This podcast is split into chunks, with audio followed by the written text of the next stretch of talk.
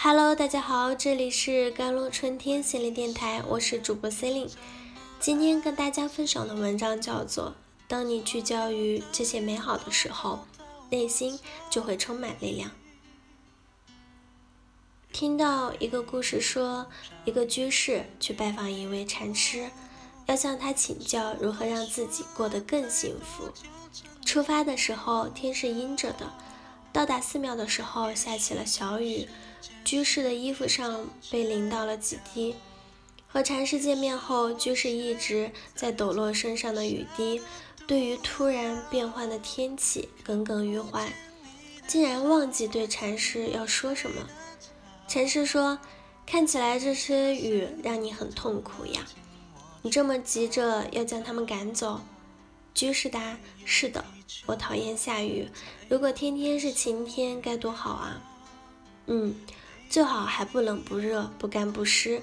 禅师附和着他，居士开心了起来。就是就是，如果是这样，那么大家都没有那么多烦恼了。不过，敢问大师，这些雨到底是从哪里来的呢？从你的心里来。禅师镇定的回答。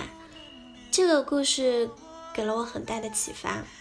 为什么同样是人，但有些人能如此的洒脱淡定，而另外一些人连却一滴雨都不肯放过？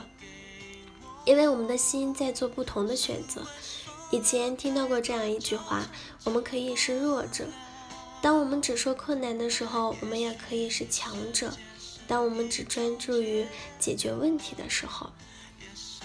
电视剧《平凡的世界》里，一心想跳出农村的孙少平，为了进城，挤进了煤矿的招工队伍。不巧，因为自己营养不良，加上精神紧张，在体检时血压偏高，要被刷下来。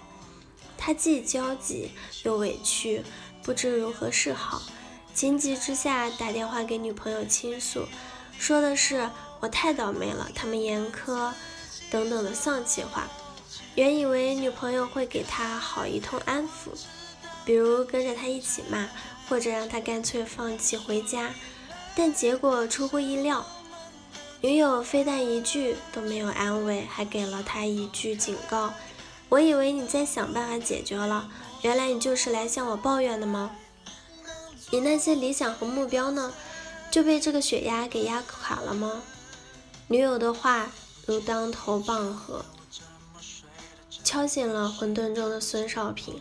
最后，他冷静下来，苦思冥想，终于找到了解决的办法。可见，强者和弱弱者之间，我们真的只需要戒除不断的抱怨而已。居士抱怨看起来很小，仅仅因为对天气不满意，但正因为他这样选择性的消极观测特点，让他无时无刻。都可能找到令他抱怨的焦点。别小看这些令他烦恼的细节，虽然小如蝇虫，但足以消耗掉他的勇气和智慧，更有可能让他陷入了习惯性的无助和悲哀。著名的心理学家杨凤池说：“遇到问题和委屈，我们可以做必要的倾诉和求助，但不要喋喋不休地去重复。”因为每重复一次问题，就会在心里强化一次，长此以往，当问题内化了，就很难真的消除了。那么，有什么办法可以真的改善抱怨的模式呢？心理学有概念，就是选择性的消极关注，而那些成天看山不是山、看水不是水的人，就是这类人。那位居士就是这样的。这样的人其实只要将心里那个按钮调换一下，换消极为积极，去做一些刻意练习，就能改变糟糕的状态。比如每天用笔将当日遇到的好事记录下来，哪怕只是天空一朵白云、地铁里一个空座、朋友的一句问候。当你聚焦于这些美好的时候，内心就会充满力量。潜意识在得到了积极的暗示以后，就会带领你去遇见更多的美好，直到将你从抱怨的乌云乌云带到积极的阳光下。有研究表明，针对一件事情连续抱怨四次以上，事情解决的可能性就会减少一半。所以，当我们遇到困难需要倾诉的时候，可以在量上约束自己。当说到第三次的时候，要给自己暂停自说自话的抱怨，最容易引起内耗，对改变现状却于事无补。